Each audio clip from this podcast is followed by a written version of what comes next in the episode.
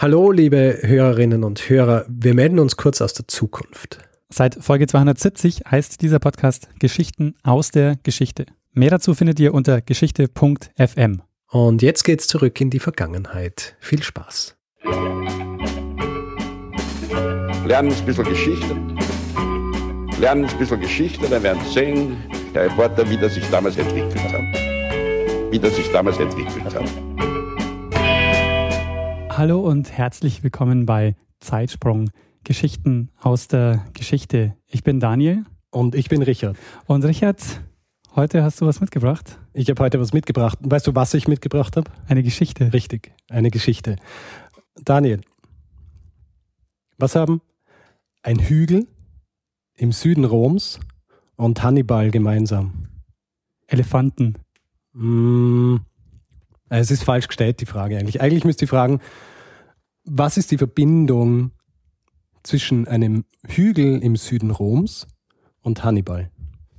Ich schätze mal, dass Hannibal aus dem Süden nach Rom gekommen ist. Also, als er über die Alpen kam, kam er aus dem Süden, also er kam quasi, wenn man in Rom stand, aus Richtung Süden.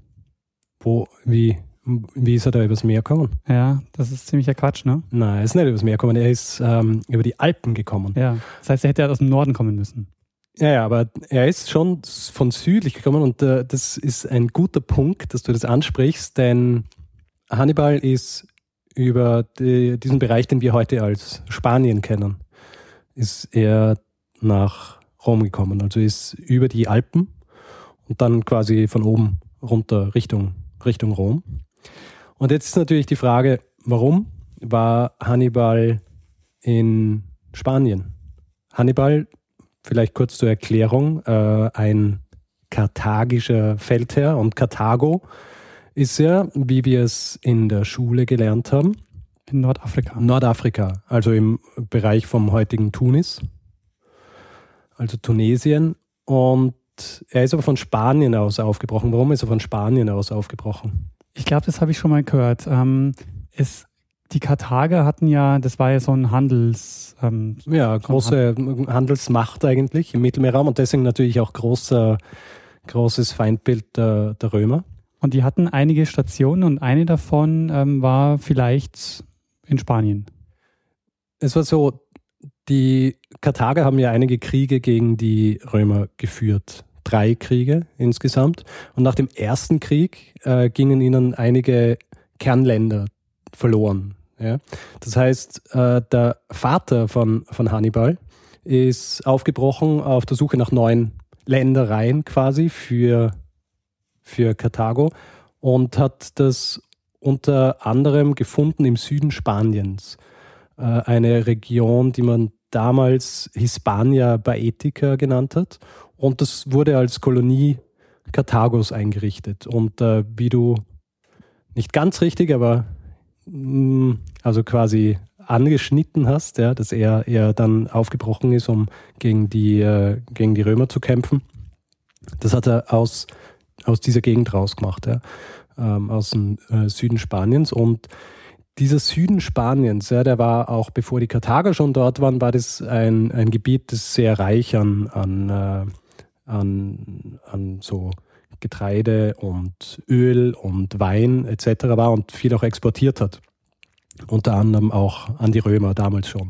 Und ähm, Hannibal äh, ist aufgebrochen, hat dann aber schlussendlich verloren gegen die Römer und dieses Gebiet im Süden Spaniens ist dann romanisiert worden.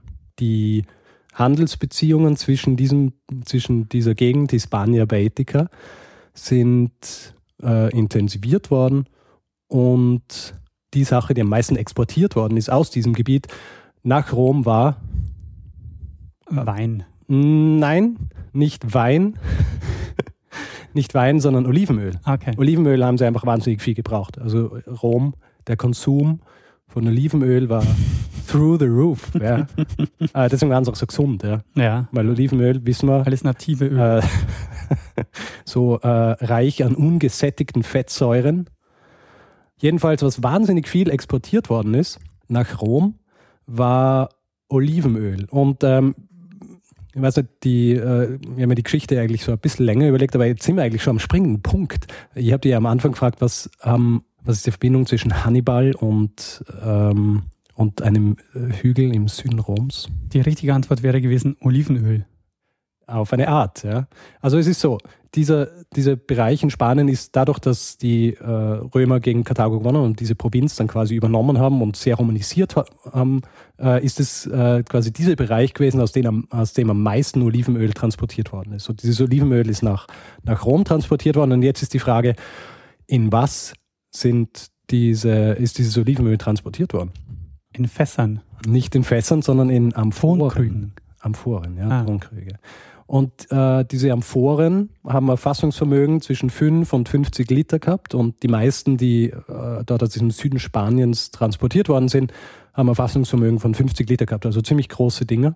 Ähm, es waren spezielle äh, Transportamphoren, die äh, auch Spitzamphoren genannt werden und oben ein bisschen zulaufen. Im Gegensatz zu den anderen, die eher flach sind und vielleicht auch noch äh, so einen Deckel haben. Und jetzt ist die Frage, was ist mit diesen Amphoren passiert. Ähm, ich muss dazu sagen, diese Amphoren ja, waren Einwegamphoren. Das heißt, die sind befüllt worden im Süden Spaniens, sind dann nach Rom transportiert worden und äh, danach hat man sie nicht mehr verwenden können. Also was, was äh, fängt man an mit diesen, ähm, mit diesen Amphoren? Aber wa warum die, ähm, also Olivenöl wird doch nicht schlecht in dem Sinne. Es ist so, dass sie, dass sie innen nicht glasiert waren, ja. Ah, und das heißt, das, da ist das Öl ist, äh, ist ja dann quasi eingedrungen ins Material, das heißt, man hat es wiederverwerten können. Und das wird natürlich schon schlecht, also Öl wird ranzig. Was, glaube ich, wahrscheinlich auch ein Punkt ist, der Rücktransport leer wäre wahrscheinlich auch viel zu aufwendig gewesen und hätte e. sich gar nicht rentiert. Ja. Okay. Also, die haben wahrscheinlich das zerdeppert und haben es neu, neu verwendet für irgendwas, zum Beispiel für Hausbau. Also vielleicht irgendwo, aber nicht mit diesen, nicht mit diesen, äh, diesen Amphoren, die, die aus, aus Spanien kommen sind oder an äh, diesem speziellen Hafen in, in Rom ähm, angekommen sind. Wo die nämlich hingekommen sind, äh, war in äh, so ein Gebiet am Tiber, also südlich von Rom. Äh, das war äh, ein, ein, eine Sammlung an Bahnhäusern.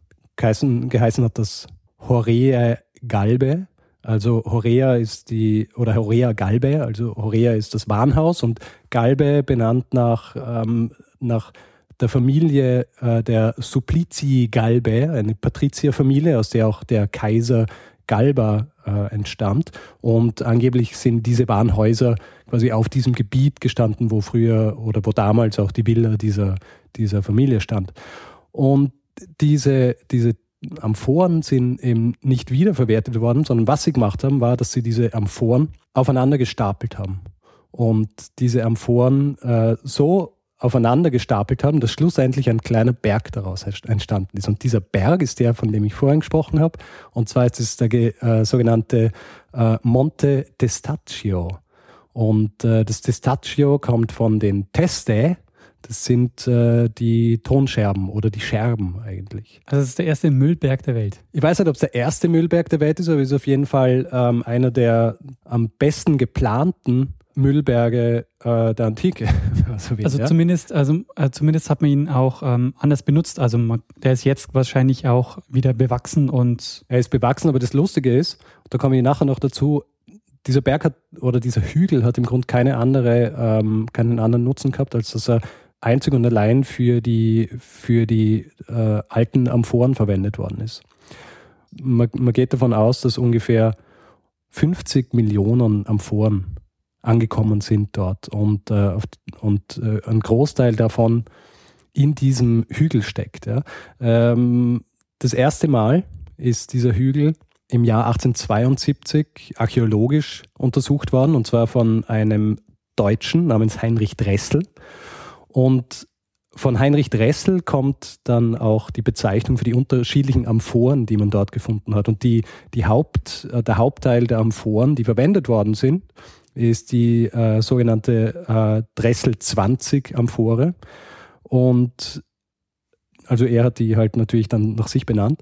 Und das Interessante an diesem, an diesem äh, Berg, also abgesehen davon, dass es halt quasi ein Müllberg der Antike ist, ist, dass dadurch, dass er sehr sorgfältig gebaut worden ist und die meisten dieser, dieser Amphoren in nicht wahnsinnig viele Stücke zerschlagen worden sind, äh, viel von dem, was auf diesen Amphoren drauf gestanden ist, dass man das äh, dann, als man es ausgegraben hat, hat man es entziffern können und hat dann sehr gut nachvollziehen können, die Handelsverbindungen von Rom. Also woher ist dieses Öl gekommen und nicht nur woher es gekommen ist, sondern auch für wen es bestimmt war. Also meistens war es so, wenn dieses Öl angekommen ist, dann war es entweder für die Bürger Roms bestimmt oder es war für fürs Militär bestimmt und sowas ist auch draufgestanden. Und es ist auch äh, draufgestanden, wer es überprüft hat, als es quasi verschifft worden ist. Es ist draufgestanden, wer es abgefüllt hat. Wo, und da sind auch dann die Namen der unterschiedlichen Betriebe quasi draufgestanden, die, die dieses Öl abgefüllt haben. Das heißt, man hat anhand dieser, dieser Markierungen hat man dann auch feststellen können, was waren das für Betriebe, die überhaupt Öl abgefüllt haben. Da hat man dann gesehen, da steht der Name vom Vater und vom Sohn drauf. Das heißt, es war dann ein Familienbetrieb wahrscheinlich. Und ähm, diese, diese Funde geben sind im Grunde ein wahnsinnig reicher Schatz für alle Historikerinnen und Historiker, die sich damit befassen. Ja. Also man hat so wirklich die ganz komplette Logistik nachvollziehen können anhand genau. dieser ganzen Scherben. Ja. Und äh, es sind halt einfach auch wahnsinnig viele Scherben. Also der, der, der Berg an sich ähm, hat der Gesamtgröße, also die Gesamtgröße dieses Gebiets sind 20.000 Quadratmeter. Äh, das Gesamtvolumen sind 600.000 Kubikmeter und äh, die Höhe jetzt ist ungefähr 35 Meter. Äh, es, sie haben aber natürlich dann auch tiefer gegraben und haben gesehen, dass auch wahnsinnig tief gegraben worden ist, bevor er in die Höhe gegangen ist. Ja. Und die, diese, diese kaputten Amphoren sind nicht einfach nur irgendwie auf diesen Berg gehauen worden, sondern die sind wirklich, das ist sehr gut geplant gewesen. Es gibt mehrere Terrassen dieses Berges. Ja. Das heißt, die, sie haben zum Beispiel die Basis einer jeden Terrasse waren Amphoren, die nur in zwei Stücke äh, oder, oder Amphoren, die nicht wahnsinnig ähm, in nicht wahnsinnig viele Stücke zerschlagen worden sind, sondern so, dass sie noch andere Scherben fassen können und so quasi eine, eine, feste Basis bieten für die anderen Scherben, die dann oder die anderen Amphoren, die dann in zwei Stücke geschlagen draufgestellt worden sind. Und ähm, geht, man geht davon aus, dass die Art und Weise, wie als er dann höher war, dieser Berg weiter aufgestockt worden ist, indem sie mit, äh, den, mit den leeren Amphoren, die haben sie dann irgendeinem Esel überkenkt und dann sind sie mit dem Esel sind sie auf diesen Berg raufmarschiert und haben oben dann die, die Amphoren zerschlagen und haben sie dann wirklich schön geschichtet. Ja. Das ist ja echt total spannend. Ja. Aber das heißt, ähm, für die, es war günstiger, sie so zu entsorgen, als zu recyceln. Ja, also mm, ich weiß nicht genau, wie man es anders, also ich nehme mal an, dass, also sie waren aus Ton, ja. Das heißt, äh, und du hast es dann ja auch nicht mehr formen können, du hast es wieder irgendwie ähm, einschmelzen können oder sonst wie. Das heißt, alles, was du hast, sind Scherben und Füllmaterial. Und äh, in, ich nehme mal an, dass damals Füllmaterial nicht das große Problem war beim Hausbau oder was auch immer du gebaut hast damals. Ja. Und die Tatsache, dass sie auch direkt dort dann äh, geleert worden sind, hängt eben mit diesen Warenhäusern zusammen, wo die wo diese Amphoren dann einfach in größere Behälter abgefüllt worden sind und dann gelagert worden sind in diesen Warenhäusern. Und weil du vorhin angesprochen hast, dass Olivenöl nicht schlecht wird. Natürlich wird Olivenöl schlecht, besonders wenn es eben dann so an der, an der Luft ist. Deswegen ähm, haben sie auch gesehen, dass die, diese Scherben, wenn sie geschichtet worden sind, sind dann mit Kalk äh, bestreut worden, um, um zu verhindern, dass dieses ranzige Olivenöl dann die ganze Gegend verstinkt. Ja. Das heißt, äh, also wirklich eine sehr, sehr durchorganisierte Geschichte, dieser, dieser Hügel. Und also Sie können relativ genau, können Sie auch sagen, wann aufgehört worden ist, auf diesen aufzustocken, auf diesen Monte Testaccio, weil Sie eben die, die Amphoren haben, wo, wo Datum und so weiter draufsteht. Was einerseits damit zu tun hat, dass der Hafen verlegt worden ist, wo, diese Oliven, wo dieses Olivenöl angekommen ist. Und ähm, Andererseits auch, weil andere Typen von, von, äh, von Amphoren verwendet worden sind. Also bis, bis dahin die Amphore Typ Dressel 20 und danach dann die Amphore Typ Dressel 23. und die ist dann offenbar, war es dann nicht mehr nötig, sie zu zerschlagen, sondern hat man dann andere Dinge damit gemacht, fragen wir nicht was. Ähm, auf jeden Fall hat man sie nicht mehr zerschlagen und äh, künstliche Berge daraus gebaut. Bis wann hat man das dann gemacht? Bis äh, ins äh, dritte Jahrhundert nach Christus. Also ungefähr 260. Da hört es auf. Und weiß man, wann, wann die angefangen haben? Also wie viele Jahre haben die das gemacht? Mm, naja, es ist, äh, es ist ein bisschen schwer zu sagen, aber Hannibal und so weiter und diese, diese spanische Provinz, das ist, äh, das ist ungefähr drittes Jahrhundert vor Christus, ja, dass das stand. Das heißt, sind über einige hundert Jahre sind, äh, sind im Grund die, also und die, äh, es, ist, ich weiß nicht, ob ich das vorgesagt habe, wie viele Amphoren, aber ungefähr 50 Millionen, 50 bis 70 Millionen Amphoren sind nach Rom gebracht worden. Ja. Also äh, das ist schon, oder sind auch in diesem, in diesem Monte Testaccio quasi ver, verbaut worden. Es ist ja auch eine riesige Fläche, also 600.000 Kubikmeter, da musst du ja eine Zeit lang dran arbeiten. Aber das ist schon ein gigantischer Aufwand, vor allem wenn man sich ja überlegt, die mussten ja erstmal als Amphor noch transportiert werden nach Rom aus Spanien. Das heißt, die haben da wirklich ein, eine massive Schiffskolonne gehabt. Oh ja. Ja, sicher. Es ist natürlich auch dann so, dass sie später, dass sie später angefangen haben, selber auch mehr Olivenöl anzubauen. Ja. Das heißt, die, die Abhängigkeit von, von Spanien und von diesem Gebiet auch, was Öl angeht, war dann natürlich später auch nicht mehr so groß. Das heißt, es sind dann auch nicht mehr diese Massen an Amphoren äh, verwendet worden und, äh, und haben zerstört werden müssen. Der Hügel an sich ist dann eben nach diesem Zeitraum, also 260 ungefähr, in diesem Zeitraum ist es, ist er dann irgendwie vergessen worden und er ist äh, in den darauffolgenden Jahrhunderten ist, ist mit dem Hügel nicht viel passiert. Es sind teilweise sind, sind Spiele abgehalten worden davon und es war dann auch, ähm, es war dann so später war es dann ein äh, so ein Naherholungsgebiet und erst eben im, im 19. Jahrhundert, Ende 19. Jahrhundert ist es dann archäologisch auch wirklich von äh, eben das erste Mal von, von diesem Heinrich Dressel untersucht worden und äh, dann im Laufe des 20. Jahrhunderts noch ein paar Mal, so dass man dann all diese Dinge rauslesen hat können, die also ich, vorher erzählt habe. Ich meine, dass man sich dann irgendwann im 19. Jahrhundert archäologisch dafür interessiert, finde ich jetzt ja ist nicht so verwunderlich, weil das ist ja so die große Zeit ja. der archäologischen Entdeckungen. Aber dass dieses Wissen überhaupt verloren gegangen ist, ist so arg. Ja.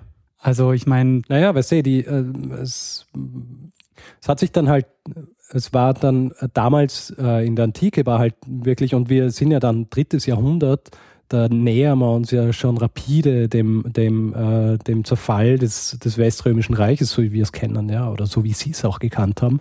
Das heißt, äh, die, hat sich dann niemand für einen Hügel interessiert, der irgendwo im Süden Roms war und äh, dann Mittelalter sowieso nicht. Und ja, irgendwann war es natürlich auch nur ein, nur ein Hügel, der überwachsen war. Und man, es hat wahrscheinlich wenig gegeben, die, die äh, dann angefangen haben, dort zu graben und überhaupt äh, diese, diese Amphorenstücke gefunden haben. Ja. Klar, ich meine, in dem Moment, wo das überwachsen, bewachsen war und man das nicht mehr eindeutig so gesehen hat. Ja.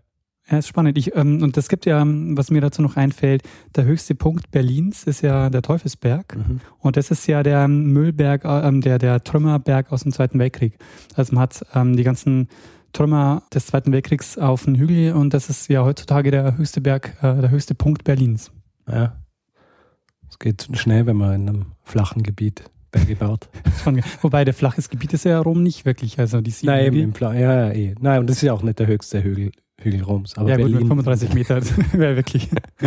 aber irgendwie, dass man, dass man Trümmerberge schafft, ist ja eigentlich auch ähm, in Städten relativ üblich, aber für die Antike hätte man es halt noch nicht erwartet.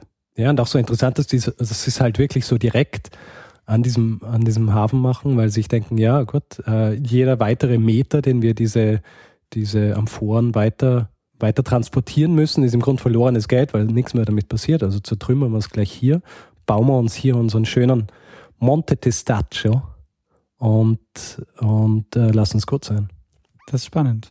Ja, Richard, danke für die ähm, Geschichte über das Olivenöl und den, ähm, den Hügel. Monte Testaccio. Monte Testaccio in Rom. Schade, letztes Jahr im Januar war ich in, in Rom. Ja, hättest du mir angeschaut. Hättest du nachschauen können. Dann hättest du es machen können wie unser Hörer Enrico Schulze, der uns über Facebook mitgeteilt hat, dass er im Sommer in London war und inspiriert war von unserer Folge über das Bein des Lord Uxbridge. Das ist, glaube ich, die dritte Folge gewesen. Ja.